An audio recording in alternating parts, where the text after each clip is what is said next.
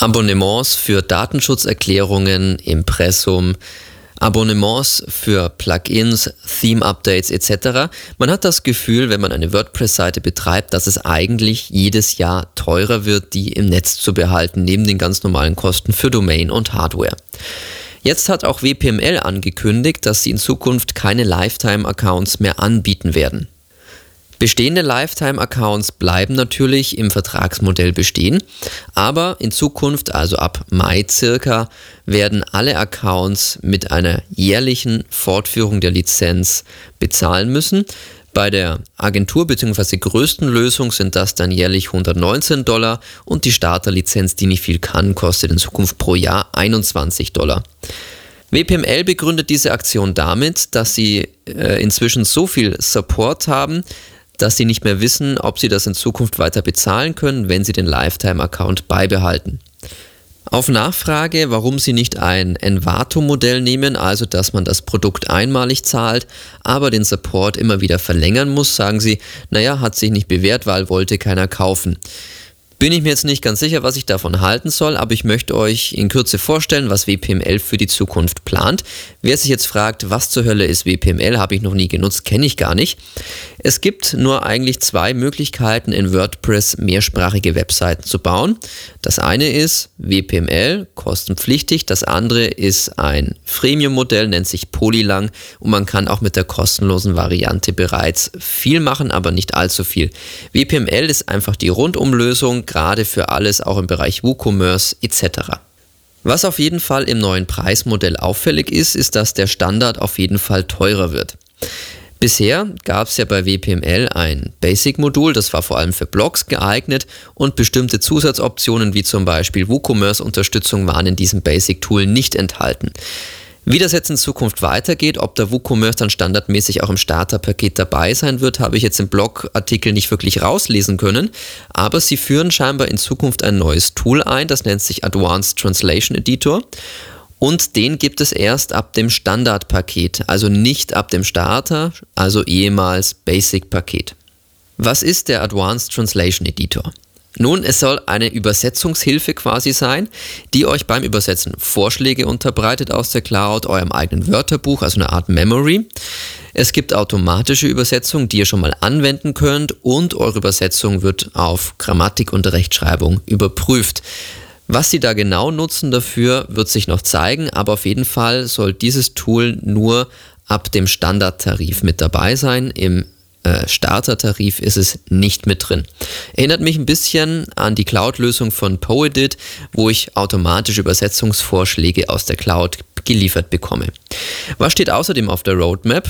Gutenberg-Integration wird vermutlich im April noch kommen. Dann planen sie, dass die Medienübersetzung sich ein bisschen ändern wird. Bisher ist es ja so, dass man quasi nur die Metainformationen in verschiedenen Sprachen übersetzen konnte. Jetzt soll man dann wirklich auch Medienelemente direkt bei einer anderen Sprache ersetzen können durch ein eigenes Medienelement. Ansonsten planen Sie einen neuen Wortzähler bzw. eine Art Aufwandschätzung, zum Beispiel bei Page-Bildern, damit ich genau weiß, okay, wie viel Übersetzungsarbeit müsste ich jetzt da reinstecken und die Taxonomieübersetzung soll auch weiter ausgebaut werden. Wie schon gesagt, WPML meint, sie brauchen mehr Geld wegen zu viel Support und auch hier sagen sie, der Support soll auf jeden Fall schneller werden, man soll weniger warten müssen.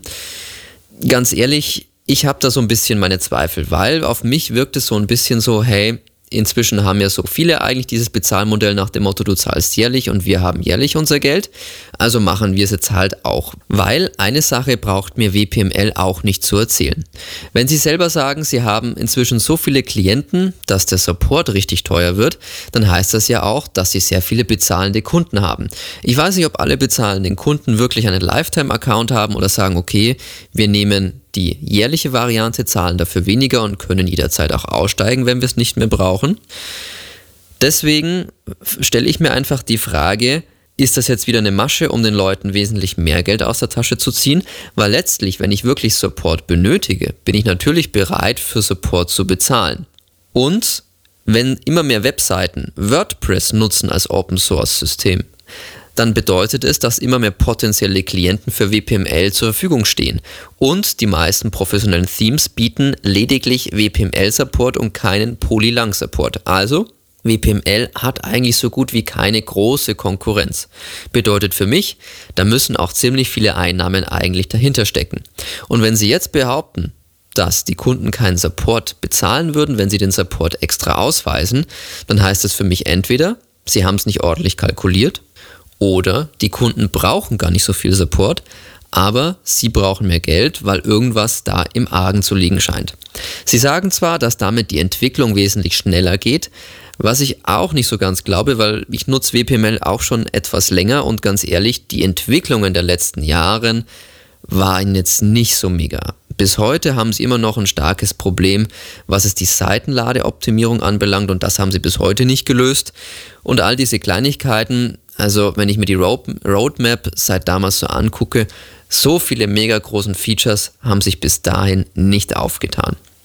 Ich hätte mir gewünscht, wenn WPML die Lifetime-Accounts bestehen lassen würde. Ich meine, für mich macht es keinen Unterschied, weil ich habe meinen Lifetime-Account und an dem wird nicht geschraubt, also an bestehenden Lifetime-Accounts.